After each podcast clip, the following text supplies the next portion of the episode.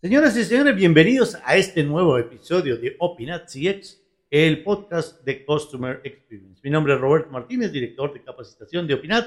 Y recuerde, Opinat, una empresa enfocada en ayudarlo a construir mejores experiencias para sus propios clientes. Contáctenos en www.opinat.co. Bueno, y tal como se los había prometido en el final del episodio anterior, Hoy vamos a continuar con la segunda parte de los errores frecuentes en la implementación del Net Promoter System. Recuerden, en la vez pasada hablábamos sobre las fallas asociadas a la elaboración de cuestionarios, los errores asociados a la elección de canales y también aquellos asociados a una, digamos, un desarrollo inadecuado de la metodología del NPS. Hoy nos vamos a concentrar en los errores que se presentan durante la gestión interna del sistema. Comencemos entonces. Bienvenidos a un nuevo episodio de Open at CX, el podcast de Customer Experience.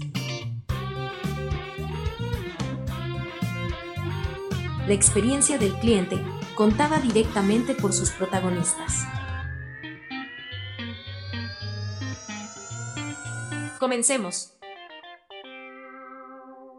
Y cuando digo gestión interna del sistema, me estoy refiriendo a cómo usted desarrolla el programa al interior de su empresa. Ahí hemos encontrado varios errores que también vale la pena mencionar. Conectarlo demasiado pronto con el ingreso económico de los integrantes de su empresa es un error muy frecuente. Entonces usted dice, no, claro, es que a mí me han dicho que lo que yo no mido no lo gestiono y entonces lo que yo no gestiono no lo mejoro, no lo mejoro. Sí, es verdad. Pero en términos del NPS, usted necesita una madurez importante del sistema, un entendimiento adecuado por parte de todos los integrantes de su empresa sobre lo que es el propósito de este sistema, para que evite la aparición de comportamientos contrarios a la ética y al buen desempeño de las encuestas, del sistema, de elaboración del sistema. Es una muy mala idea, demasiado frecuente encontrar que usted implementa el sistema NPS y rápidamente, antes de que el sistema sea maduro, esté bien calibrado, evalúe exactamente a los clientes que usted requiere y lo haga por los canales adecuados y con los instrumentos de medición correctos, usted de entrada lo conecta con el ingreso económico de las personas. Y entonces dice, si el NPS aumenta, todos vamos a ganar más dinero con unos bonos especiales y premios que les voy a dar. Y si el NPS baja, entonces vamos a disminuir estos bonos y usted se va a ver penalizado económicamente por la, la caída del NPS. Ahí lo que va a ocurrir es que si usted no ha comunicado correctamente para qué sirve el sistema y por qué eso es importante para todos, y si no ha calibrado los instrumentos de medición si no ha hecho todo lo anterior que hemos venido mencionando, pues lo que va a aparecer es que obviamente la gente, como decimos tradicionalmente, cuando usted le toca el bolsillo, si no entiende la importancia de ese sistema, lo que va a aparecer son trampas, porque la gente no quiere que su ingreso se vea afectado. Entonces, si el juego se llama tener el NPS más alto para yo ganar bien, ok, yo lo que voy a hacer es una serie de trampas, gaming del sistema para que yo obtenga el ingreso que deseo, porque no estoy entendiendo cuál es el propósito del sistema. Entonces, muy importante, por eso me lo menciono de primeros en este capítulo, antes de conectar los resultados del NPS a los ingresos de los integrantes de su empresa, asegúrese de tener un sistema maduro, correcto, adecuado y ajustado a la realidad de su empresa. El segundo punto tiene que ver con la comunicación deficiente y obviamente ya me entiende que se conecta mucho con el punto anterior. Es muy importante que usted evalúe y comunique los resultados NPS con la misma frecuencia que utiliza para los resultados financieros o los resultados de ventas o los resultados, digamos, de la gestión propia de los departamentos de su empresa. Es decir, póngase a pensar, si usted mide el NPS una o dos veces al año, pero los resultados financieros se miden cada semana, cada mes, pues a cuáles cree que el equipo le pondrá más cuidado o cuál cree que tendrá más presente. Entonces, la sola frecuencia de medición implica un, posicionamiento del sistema en la mente de sus integrantes. Míralo con la misma rigurosidad, con la misma frecuencia Y no solo lo mida, comuníquelo también. Cuando, entre más frecuentemente se mida y se comunique el NPS, más probabilidades tendrá de generar mejoras en la experiencia del cliente. Y aquí hay un ejemplo absolutamente contundente y es uno de los ejemplos de, los, de un gran jugador en, en, el NPS a nivel mundial, es la marca Apple. Las tiendas Apple, si usted ha tenido la oportunidad de visitarlas, seguramente usted ha entendido por qué la experiencia de comprar un equipo, bien sea un iPhone o un iPod o un iPad o un computador Apple, es tan diferente a lo demás. Y mucho está basado en esos rituales que han hecho estas tiendas. Es famoso el tema en que como ellos todos los días y cuando digo todos los días es todos los días, el equipo de las tiendas Apple, antes de abrir su tienda, se reúnen en, antes, a puerta cerrada, se reúnen el gerente de la oficina y todas las personas que trabajan en ella, sin importar el rol que manejen, para entender el NPS del día anterior.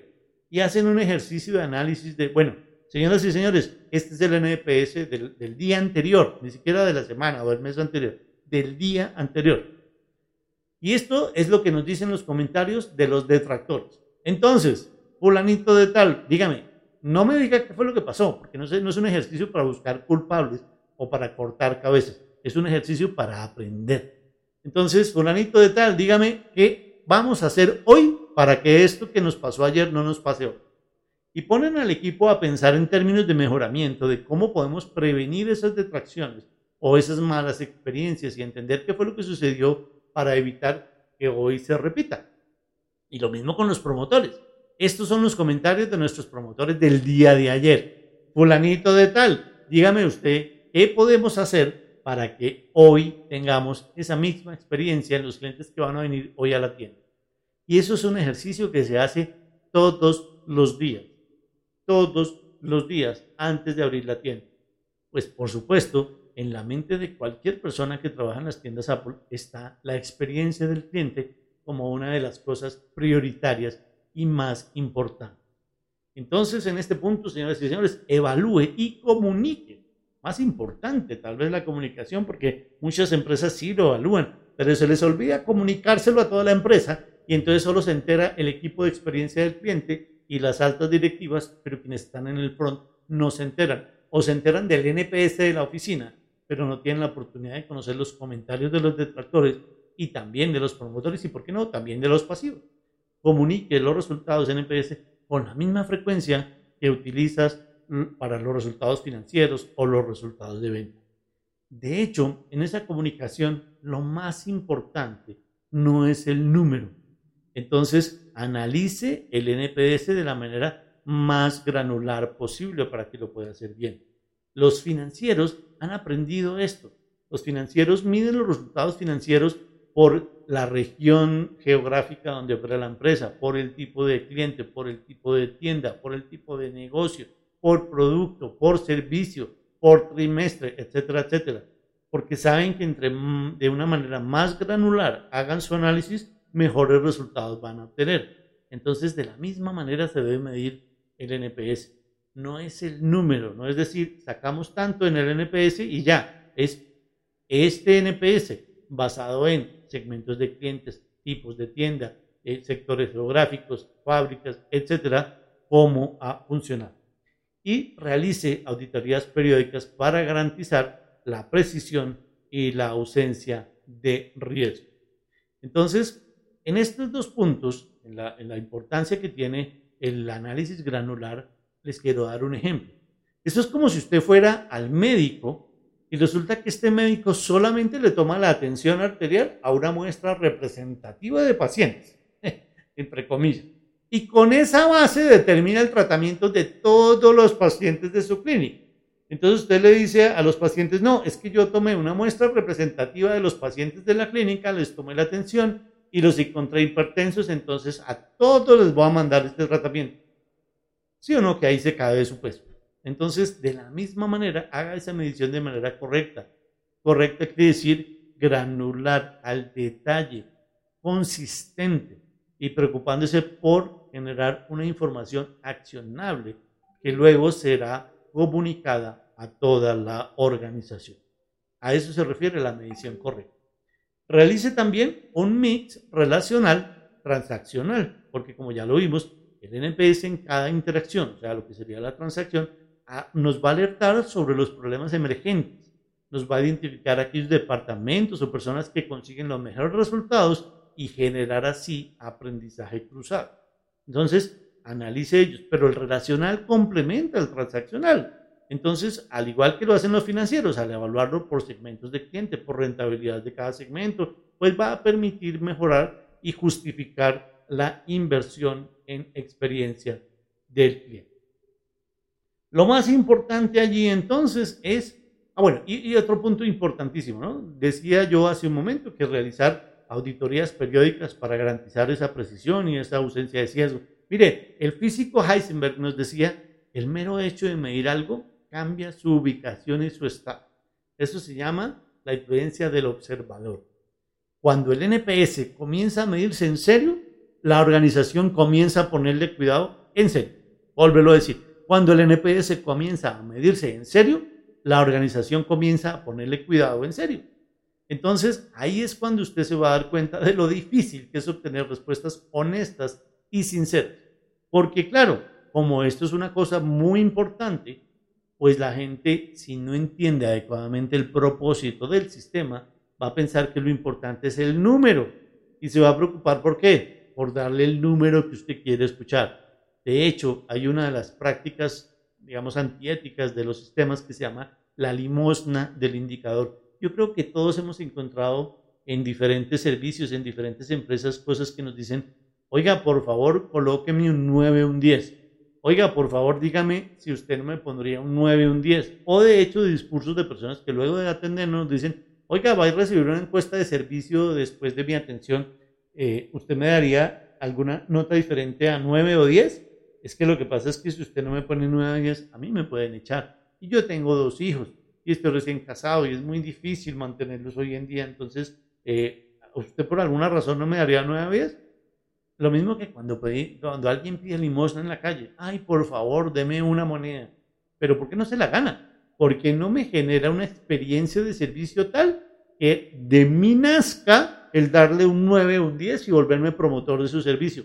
No por pesar, sino por deleite, por lealtad. Entonces, todo eso puede ocurrir. Quiero aquí en este punto resaltar tres tipos de sesgos muy importantes que usted debe evitar en su sistema. El primero de ellos, sesgos por miedo a represalias, a sobornos o favores mutuos. Ese es un primer capítulo. El segundo capítulo, sesgos de la muestra. Y el tercero, sesgos por falseamiento de la puntuación. Hablemos de cada uno de ellos. El sesgo por miedo a represalias, sobornos a favores mutuos. El de las represalias se refiere a que si usted, como proveedor de su cliente, es clave para los resultados de su operación, pues él no, no desearía ponerse en malos términos eh, con usted por, por miedo a, consecuencias negativas. Eh, no sé, demora en entregas de pedidos, mm, bajos niveles de servicio, etc. Es decir, si usted para mí es un proveedor fundamental para el buen desarrollo de mis servicios o de mis productos, pues yo no quiero estar en malos términos con usted. Entonces, cuando recibo la encuesta, digo, uy, pues en realidad usted mí no me gusta, yo le pondría cuatro. Uy, pero mm, ¿qué tal que yo, usted se entere de eso y, comience a atenderme mal por represalia? No, yo le voy a poner una buena calificación para que usted me trate bien. Ese se llama el sesgo, el sesgo perdón, por miedo a represalias. ¿Cómo se controla? Bueno, pues apóyese para esa medición en agentes externos, agentes que son imparciales en la relación y que por lo tanto le permiten mantener un anonimato o por lo menos el comunicar la acción, pero, pero que le dé esa tranquilidad al cliente que no existe una identificación tan clara que le permita eh, o, que, que, le, que, le, genere el riesgo de una represalia. Comuníquele esto a sus clientes, comuníquele la importancia para ellos del resultado y que si son honestos en su calificación, usted va a poder tomar mejores decisiones que mejoren finalmente la experiencia del cliente. Eso se llama cerrar el ciclo corto, CTL, Closing the Loop hable con ellos antes, durante y después. Explíqueles. Si su cliente sabe que usted está haciendo esta medición para mejorar la experiencia, no para tomar represalias, y que va a establecer los respectivos controles para que ese riesgo no ocurra, seguramente usted va a poder recibir mejores y respuestas de mucha mejor calidad. Y el otro punto, como les decía, son los sobornos o los favores mutuos que su gente puede hacer con el cliente. ¿Para qué? Para conseguir mejores puntuaciones. Sobornos como regalos o accesorios que les entregan. Miren, nos hemos encontrado clientes que le entregan, que reciben de sus proveedores previo a la realización de la encuesta viajes, participación en congresos, eh, clases de golf, etcétera, etcétera. ¿Para qué? Ah, pues para que me tenga en, en, buen concepto y cuando llegue la encuesta me dé una buena calificación, no por el buen servicio que yo le he prestado, sino porque pues le regalé unas clases de golf. Entonces, pues eh, digamos que entregue una buena calificación en contraprestación. Eso es un soborno o un favor mutuo. ¿Cómo lo controlo? Pues comunique el propósito del sistema y el beneficio que tiene para el cliente responder con honestidad. Era lo que les decía anteriormente. Involucre a todos los integrantes en el control sobre la manera en que se obtienen los resultados. Esto es muy importante porque muchas personas cuidando el, o generando el control ético del sistema le permite a usted generar un mejor control. Si todos entienden el beneficio que un sistema de escucha del cliente genera para todos, pues todos van a estar pendientes que no se cometan esas fallas éticas o esas trampas, ese gaming del sistema. Entonces, involucra a los integrantes en el control sobre la manera en que se obtienen los resultados. Edúquelo, establezca un código de ética, de conducta y que todos lo acepten para que todos le ayuden a usted a controlarlo. Y por último, haga mediciones periódicas, pero que no sean predecibles porque así la gente pues no va a poder entender que es que si usted todos los, mm, eh, a mitad de año hace la evaluación de los clientes, y esto es en julio, entonces pues comenzamos a hacerle favores o sobornos a los clientes desde el mes de mayo para que en mayo y julio yo mejore mi imagen y en julio o en agosto, que es cuando es la medición periódica, pues usted me va a calificar mejor. Haga la medición periódicamente, pero en una periodicidad que no sea predecible.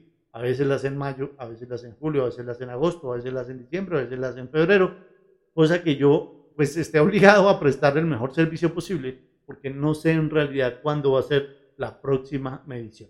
Todo esto para tratar de neutralizar este primer sesgo, que es el sesgo por el miedo a represalias, sobornos o favores mutuos. Otro punto muy importante, decíamos ahorita, los sesgos de la muestra. ¿A qué se refieren esos sesgos? Cuando yo, digamos, cuando usted ha cometido el error de, de, relacionar el puntaje NPS con los resultados financieros de mi ingreso, es decir, con el nivel de ingreso, con los bonos, con las bonificaciones, los premios o castigos financieros que la empresa genera para todos, pues claramente yo no voy a querer una mala calificación. Entonces voy a generar sesgos en la muestra. Por ejemplo, entrevistar solo a los promotores. Uno sabe cómo le va en la gestión de sus clientes.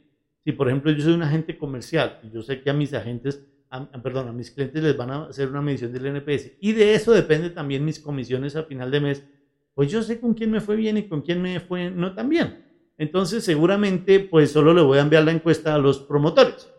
O en el listado de mis clientes, a los promotores, los datos van a estar perfectos, pero en los detractores, uno que otro correo va a estar incorrecto, uno que otro dato va a estar ausente, etcétera, etcétera, porque yo no voy a querer que entrevisten detractores porque eso me baja mi NPS y entonces eso me castiga el ingreso económico.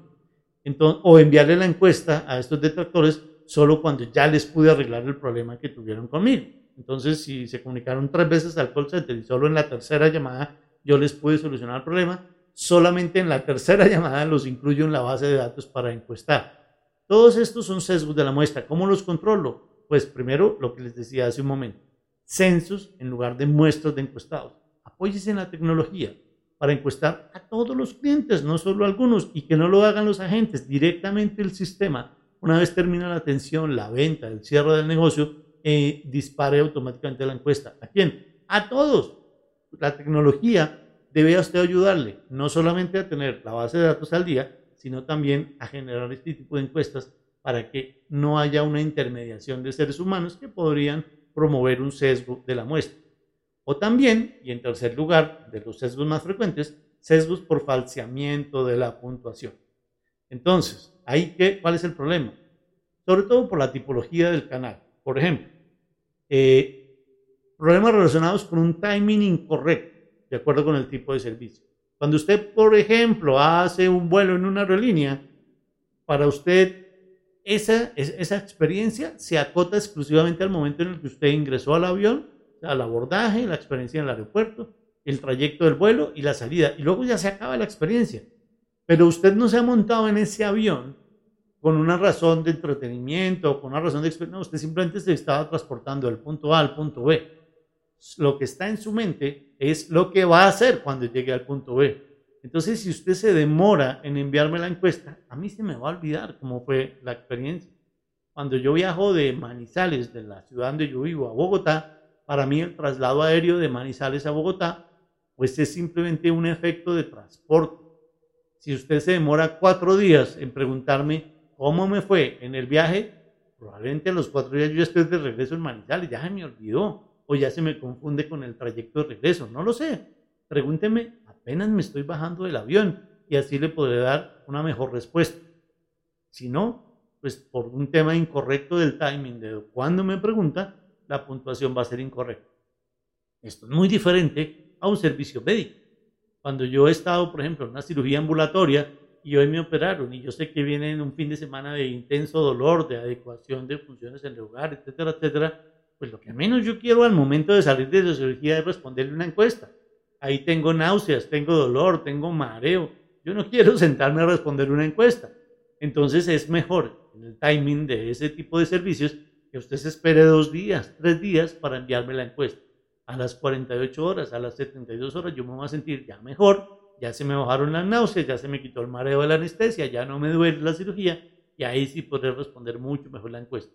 Entonces el timing correcto depende del tipo de servicio. Analice en su empresa el servicio usted esté prestando, cómo está la emocionalidad del cliente relacionada con ese servicio y diseñe un adecuado momento para encuestación, que deberá ser muy cercano al tiempo del uso del servicio o del producto o al contrario, un tiempo prudencial después. Otro canal que también nos genera a veces problemas son los canales cara a cara. Cuando yo entrevisto al cliente con la persona que lo atendió presente, pues por simple cortesía, como decíamos antes, o por pesar con la persona que no me entendió más bien, pero yo sé que es que está el jefe preguntándome cómo le fue y ahí está presente la otra persona, pues me va a dar pesar darle una mala calificación. Entonces tenderé a subir la puntuación cuando en realidad la experiencia no fue satisfactoria, no generó lealtad. Pero me da pesar. Entonces, en entrevistas cara a cara se pueden generar esas alteraciones. ¿Cómo lo controlo? apóyese en terceros para esa indagación, encueste, como lo decíamos, en el momento correcto y sobre todo, y muy importante, haga algo con los resultados y comuníqueselos al cliente, porque hemos encontrado que muchos clientes disminuyen sus niveles de sinceridad o también incluso sus ganas de contestar las encuestas porque piensan que su calificación no sirve para nada, no se hace nada con eso. Entonces, ¿para qué gasto tiempo respondiendo una encuesta cuando yo sé que nada va a pasar? Tenga en cuenta, tenga en cuenta todos estos eh, elementos y estas estrategias para controlar los errores por la gestión interna del sistema en su empresa.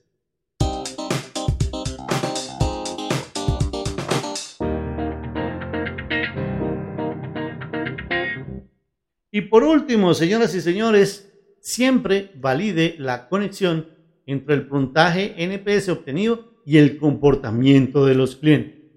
Es decir, los promotores realmente se están comportando como promotores o cuando usted analiza las curvas de crecimiento financiero y eh, las compras o las transacciones generadas por esos promotores, realmente sí se están dando, sí están aumentando, sí hay un comportamiento, sí están refiriéndole clientes, porque a veces pasa que nos perdemos de vista que son los comportamientos los que definen realmente la categoría de cada cliente. No es solamente la puntuación, 9 o 10 para un promotor o 7 u 8 pasivo, 0 y 6 un detractor, es su comportamiento. Nunca olvide, señoras y señores, que son los comportamientos de los clientes los que producen el crecimiento de la empresa, no el puntaje NPS. El puntaje NPS es apenas un indicador que le sirve a usted como brújula para enfocar el accionar de su empresa. Por eso uno de los requisitos es, primero, que haga la transición del NPS como score al NPS como sistema, del Net Promoter Score al NPS System, al Net Promoter System. Sistema quiere decir que hay muchas más cosas involucradas en la generación de lealtad que usted debe tener en cuenta para lograr una buena calificación. Pero no es la calificación lo más importante, es todo lo que hay detrás de ella. En ocasiones, por ejemplo, su tasa de respuestas no aumenta como usted quisiera. Entonces, ¿será que la gente no desea contestar las encuestas? ¿O será que se trata de detractores tan severos que ni siquiera las quieren contestar? Analice entonces el comportamiento de compra y o uso de los servicios o productos de quienes sí responden versus los que no, para que pueda encontrar esos resultados.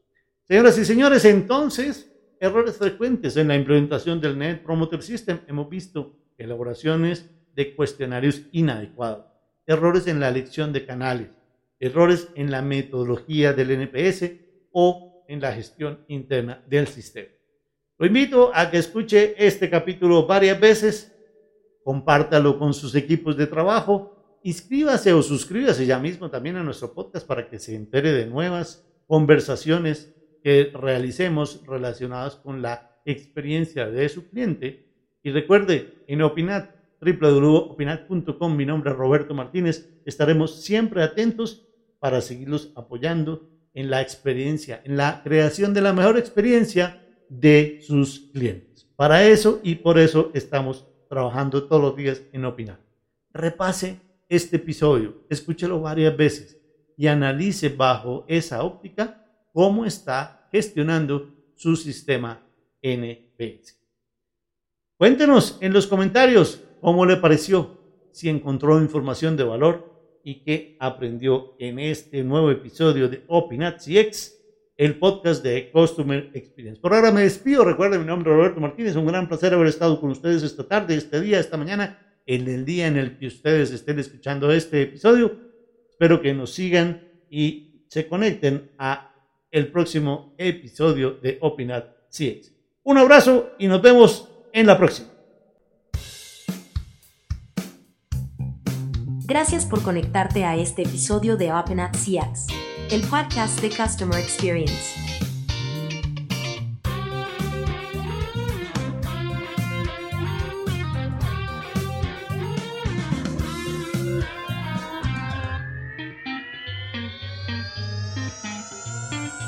Nos vemos en una próxima entrega.